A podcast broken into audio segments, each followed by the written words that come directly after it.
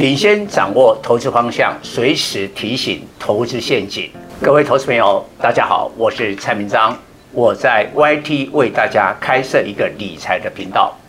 每天盘前提示观盘重点，盘后分析个股脉动，请大家赶紧加入我的官方频道，按下订阅及开启小铃铛。才不会错过每天赚钱的机会。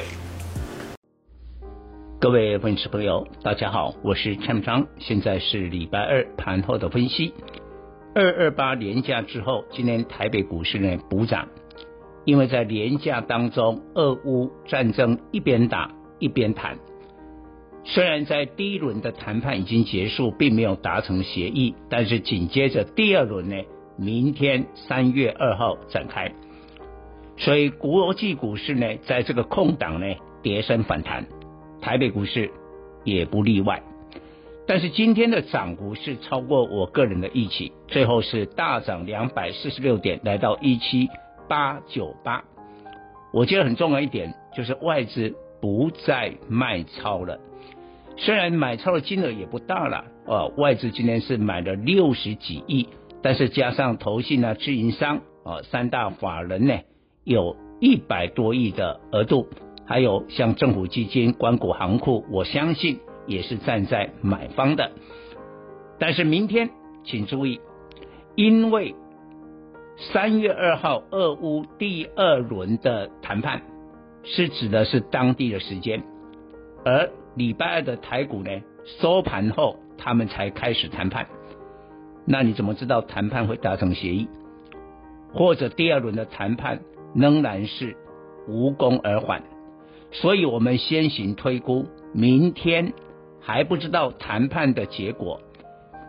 明天恐怕礼拜三的台股有一定的压力，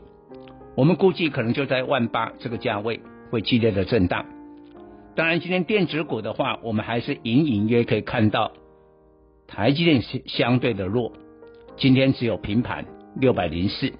联电跌升开始反弹，涨了两块五十四点一啊，但是呢，要回到了年线五十七块，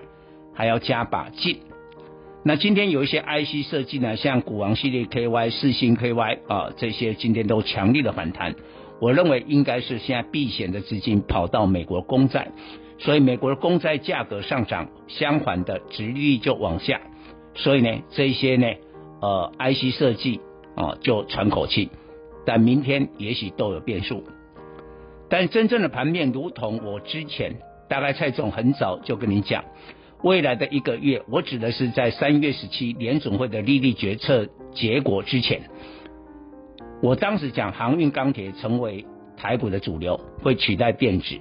你看今天呢，钢铁涨了三点八七趴，航运呢最后长荣拉了起来，也涨了三点零八趴，这两个。肋股呢，涨幅是超过了三趴，肯定是主流的。那所以呢，俄乌的战争，我们看到，因为不管是乌克兰或俄罗斯，都是原物料的大国，尤其呃，俄罗斯除了石油、天然气以外，金属啦、钢铁啦、黄小玉啦，都是出口的大国。那这个部分因为被西方来制裁了，所以呢，在未来一段时间。我认为这一场战争可能会打一阵子哦，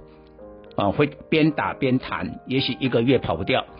这样的话呢，供给短缺。但是我们的粉丝也不要有一个误会哦，凡是沾上边的哦，从全部都大涨，不是。你还要看呢，这个产业的终端需求强不强？像我们对比一下哈，虽然今天塑化股涨很多，但是塑化现在终端的需求并不强。它是是因为担心油价上去，所以呢，呃，厂商的库存回补，这些这个中间的原料开始回补，但是最后的终端需求并不强，相对钢铁的终端需求是比较强，因为三月开始中国的这个钢铁厂北京冬奥结束以后恢复了生产，那这个部分的话呢，需求是不错的，航运就不用讲，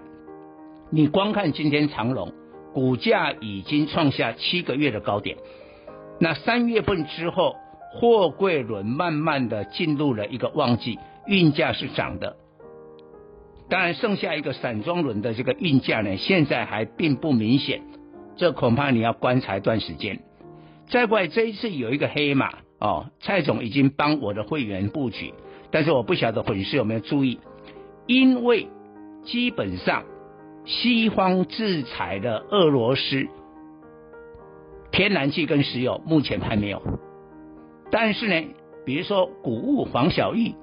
这个出口都没办法出来，这个价格大涨，而且北半球现在是春耕，就春天即将春天要耕种了。对这些化学原料的需求很强，而且民以食为天啊！哎，你说石油涨的话，我大不了就不要开那一阵子不要开车啊，我搭公共的捷运也可以啊。但是，你不可能不吃东西啊，你的粮食还是需求是存在的。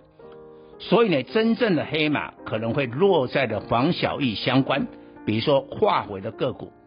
这一部分的股票是比较有可能成为未来意外的黑马。以上报告。